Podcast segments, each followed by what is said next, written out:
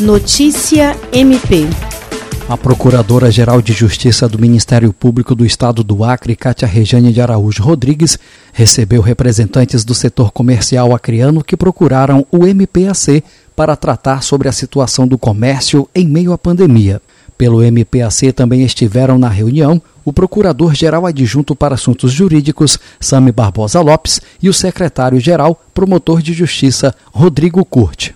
Entre os representantes comerciais estavam o presidente da Associação Comercial, Industrial e Serviços Agrícolas do Acre, Marcelo Moura, o presidente da Federação das Indústrias do Estado do Acre, José Adriano Ribeiro, o presidente da Associação de Supermercados do Acre, Adem Araújo, e o presidente do Sebrae Acre, Marcos Lameira. A Procuradora-Geral do MPAC agradeceu a vinda do grupo e fez uma breve contextualização em relação ao agravamento da pandemia no Estado, destacando os esforços que o MPAC vem empreendendo ao longo de um ano junto às instituições, os poderes constituídos e a sociedade, a fim de minimizar os prejuízos gerados pela pandemia e, sobretudo, promover a defesa da vida. Jean Oliveira, para a Agência de Notícias do Ministério Público do Estado do Acre.